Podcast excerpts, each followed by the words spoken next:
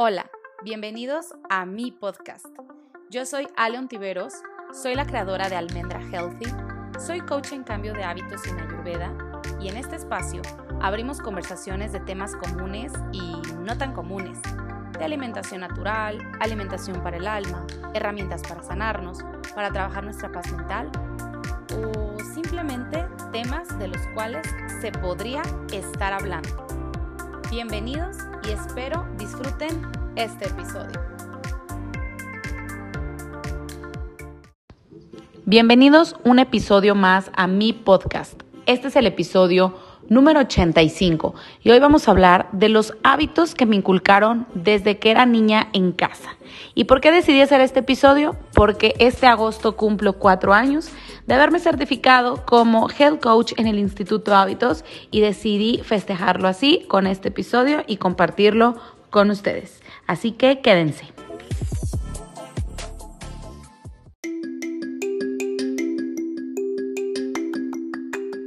Los hábitos saludables no solo se aprenden en una certificación, es decir, no necesitan tomar ningún curso, diplomado ni nada para llevar un estilo de vida saludable o cambiar de hábitos. Se aprenden en el día a día en casa y de hecho los aprendemos desde que somos o desde que fuimos alguna vez niños. Entonces, si además eres mamá, tienes niños en casa o simplemente quieres cambiar de hábitos, te va a interesar esto que te voy a decir. Hay un ejemplo que leí en el libro de hábitos para niños de Valeria Lozano, esa fundadora de Instituto Hábitos, donde yo me certifiqué, y ella pone muy claramente en su libro lo siguiente. Dice, los niños que son hijos de alemanes, de franceses o de, norteamericanos, hablan el otro idioma perfecto, como si fueran nativos. ¿Por qué? Lo viven todos los días en su casa. Por eso es que esos niños te pueden hablar español si viven en México y la mamá es una mexicana y el papá es un alemán y pueden hablar ambos idiomas de manera súper, súper fluida y entender de manera perfecta a sus dos papás. ¿Por qué? Porque todos los días lo practican, lo escuchan, lo ven, lo viven y entonces para ellos es normal y no es algo que necesiten aprender eh, como si fueran a la escuela, simplemente es una experiencia de todos los días. Entonces así son los hábitos con los niños. Los niños aprenden porque lo viven en la casa y aprenden poco a poco estos hábitos, como con el ejemplo. Lejos de estarlos sermoneando y regañando, si tú quieres que tus hijos cambien de hábitos, fíjate primero en el ejemplo. Si tú pones el ejemplo, poco a poco ellos irán siguiendo tus pasos. ¿Por qué? Porque lo viven en casa.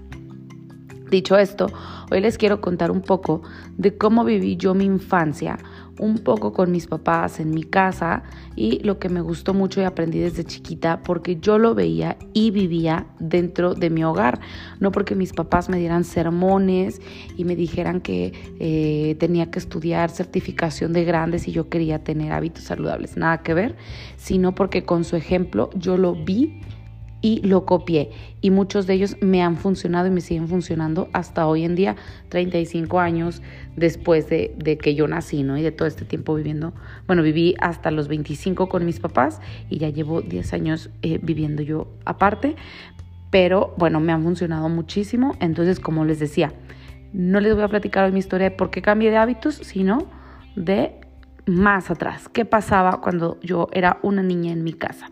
Obviamente esto es un micro resumen y solamente estoy tocando algunos puntos de mi niñez.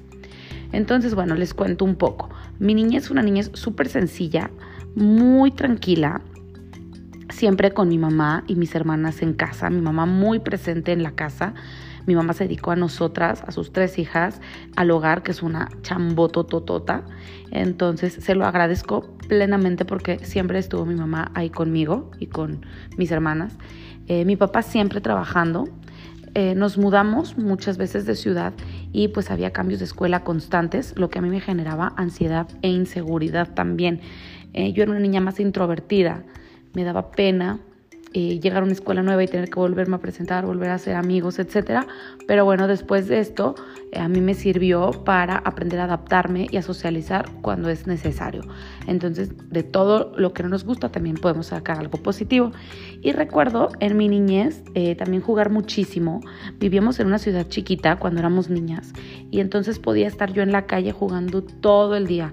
Andaba en bicicleta, en patines, jugaba con mis vecinas, con mis hermanas.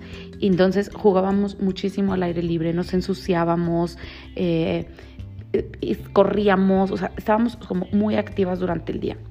Claro, todo esto lo hacemos después de comer y hacer tarea porque había hábitos de disciplina en la casa y siempre había una rutina y un orden para hacer las cosas. Entonces, otra cosa eh, que también me, me, sirvió mucho a mí como niña fue la comida en mi casa. La comida en mi casa siempre fue muy simple, muy saludable, pero muy deliciosa. ¿A qué me refiero con simple? A que eran alimentos naturales, saludables, que mi mamá cocinaba, no era nada del otro mundo, pero mi mamá cocina, para las que conocen a mi mamá lo saben, cocina ultra rico y cualquier cosa sencilla te la puede hacer deliciosa y seguir siendo un platillo eh, muy casual eh, como de cualquier día en casa. Mi mamá, bueno, eh, cocina desde todo, desde eh, ensaladas, postres, eh, aguas frescas, o sea, siempre nos ofreció opciones muy ricas, no necesariamente por ser saludables tendrían que no serlo. Entonces, bueno, todas mis amigas, eh, incluso hoy en la, hasta la fecha mi esposo, mis hijos, aman, aman su comida, nos encanta ir a comer a su casa, hasta la fecha nos sigue invitando.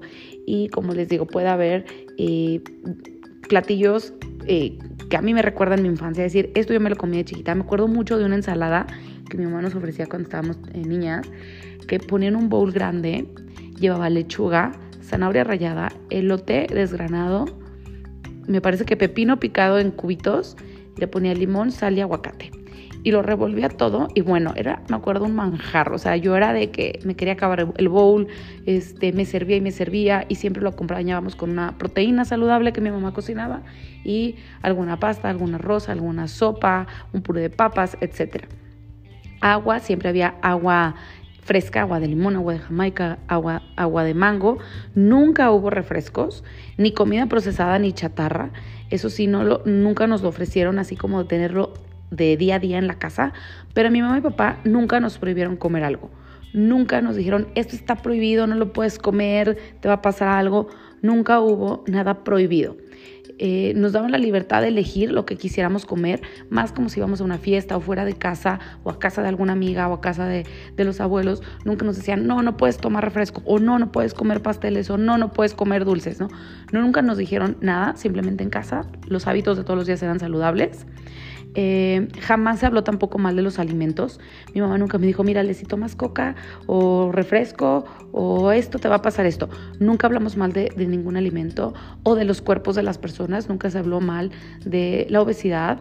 Nunca se vio como mal el, que una persona tuviera más grasa en su cuerpo. Simplemente no se tocaba el tema. Entonces, para mí no existía este juicio de bien o mal en las personas. Si mi cuerpo estaba bien o mal de ser eh, gorda o flaca o grande o chiquita o como le quieran llamar. Eh, eh, entonces, em, esto también yo se los agradezco mucho porque pues fue un gran hábito porque nos generó a mí y a mis hermanas una buena relación con la comida, con nuestro cuerpo y por lo tanto teníamos eh, o yo creo, bueno, estoy hablando tal vez en plural por mis hermanas, pero voy a hablar por mí, buena autoestima y pues algo que yo agradezco mucho. Ya obviamente más grande en la pubertad, en la adolescencia, en la prepa, que vas conociendo amigas, y entonces empiezas a escuchar comparativos. A mí se me hacía como súper raro escuchar por primera vez este tipo de conversaciones eh, entre otras chavas de mi edad que no podían comer pan porque si no iban a engordar y que ya tenían no sé cuántos kilos encima y para mí era como súper nuevo escuchar esto a mis 12, 13 años cuando en mi casa nunca se tocaron esos temas. Otro punto que también, otro hábito que quiero eh, eh, hablar, que es que siempre tuve el ejemplo de que la comida más rica se cocina en casa, de ver a mi mamá preparar los alimentos con tanta dedicación y con tiempo, no con prisa, no rápido, no en microondas, ni sacando todo de cajitas y de latas. Mi mamá lo hacía a la antigüita, digamos, ¿no? De, y con, pasión y por cocinar y por comer rico.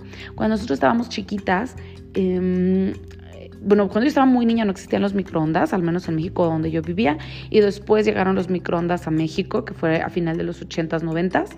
Y entonces me acuerdo que nosotros al inicio no teníamos microondas, tal vez porque mi papá lo, mi papá lo veía innecesario, no teníamos dinero para comprarlo.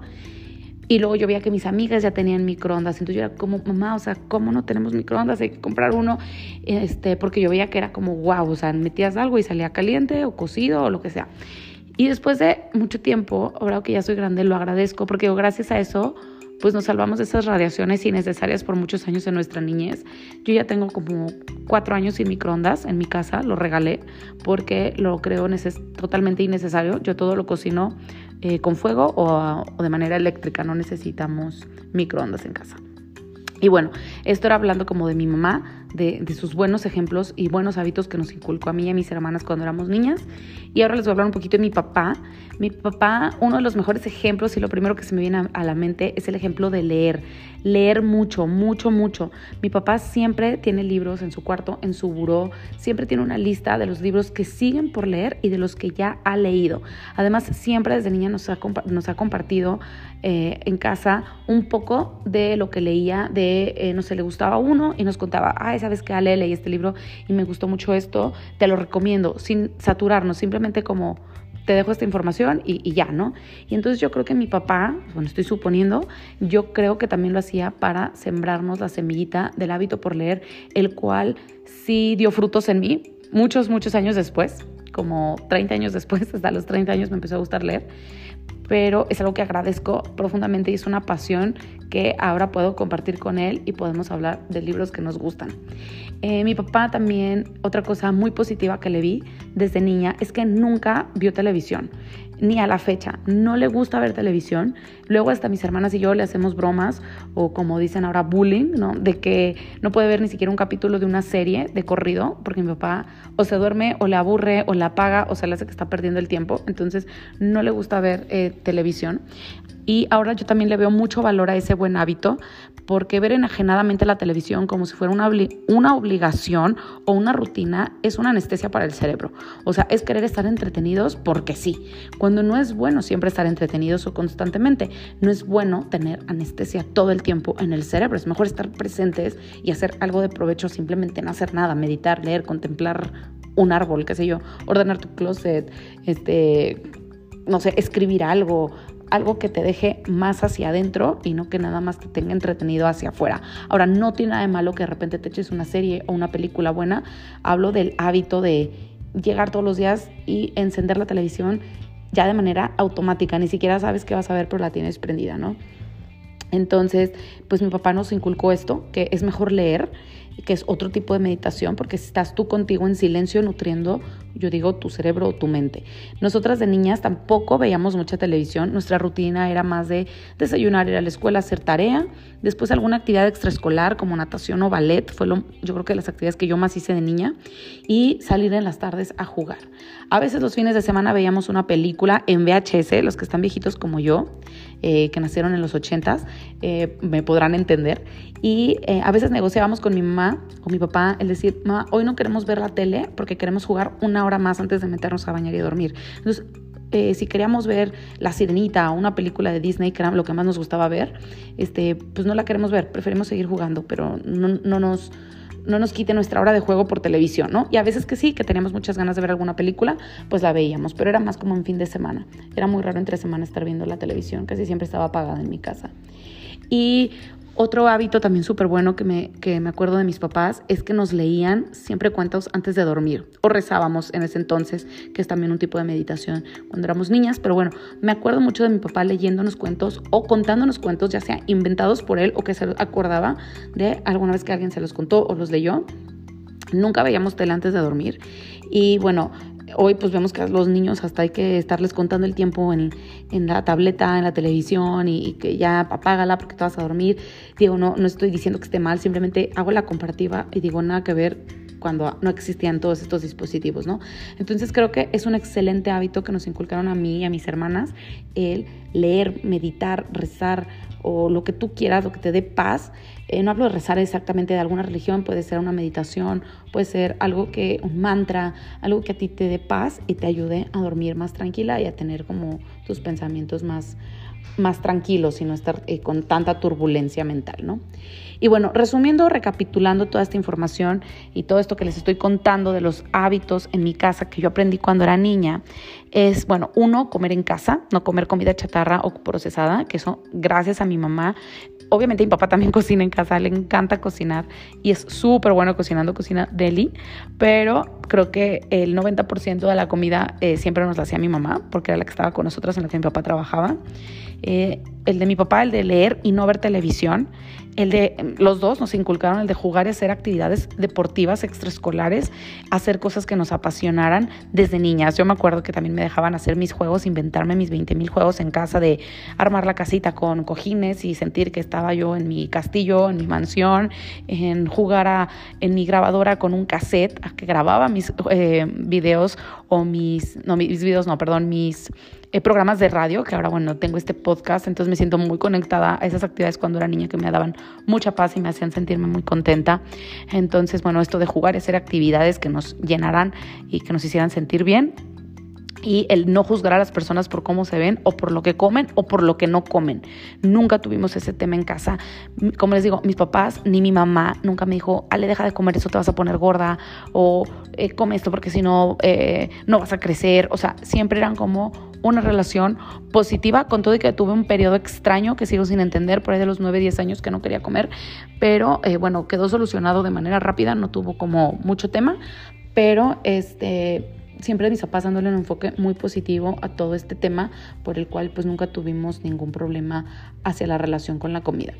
Y bueno, otros hábitos que mis papás también me pusieron el ejemplo es el de dormir temprano, no desvelarte sí porque sí, cuida tus horas de sueño, descansa, ten un sueño reparador, o sea, desvélate cuando sea súper necesario, cuando pues chin, te quedaste tarde estudiando por un examen porque no te organizaste, ya en la universidad que tenía muchísima tarea como diseñadora industrial, pues ahí sí había que chin, me tenía que desvelar muchísimo y a veces mi papá se quedaba conmigo para hacer que no me desvelara tanto, me ayudaba y, este, y se los agradezco esto eternamente, ¿no? Otro eh, hábito también muy bueno que me inculcaron mis papás, bueno, ese tengo que decir que no lo tengo al 100, pero se los sigo viendo hasta hoy en día, es la puntualidad. Mis papás son extremadamente puntuales y organizados. Tienen listas de lo que hay que hacer cada semana y lo van cumpliendo, o sea, de manera perfecta, ¿no? Yo eso no se lo superheredé, la verdad. La puntualidad en eventos sociales no se me da tanto. O sea, ahora también con los niños, pues salen más imprevistos y que hace que a veces te hacen llegar después, ¿no? Que ya estabas lista y de repente, mamá, es que quiero ir al baño, o hay que cambiarle el pañal, o pasó algo que te hacen regresar a casa y pues bueno, ya llegaste tarde a la comida o al evento social. Pero bueno, trato que estos eh, imprevistos que a mí me hacen llegar tarde, o bueno, me aseguro que mi impuntualidad no afecte a nadie más, que nadie más me esté esperando para poder continuar con, con, la actividad, ¿no? Pero bueno, si se trata de una cita importante, del trabajo, de escuelas, de cualquier otra cosa así, como que sí o sí tienes que llegar a esta hora, sí soy súper puntual y súper disciplinada. Otro hábito que también mis papás me inculcaron muy bien fue el hábito de la responsabilidad. Vi toda mi vida a mi mamá y lo sigo haciendo a mi, a mi mamá y a mi papá ser responsables y comprometidos.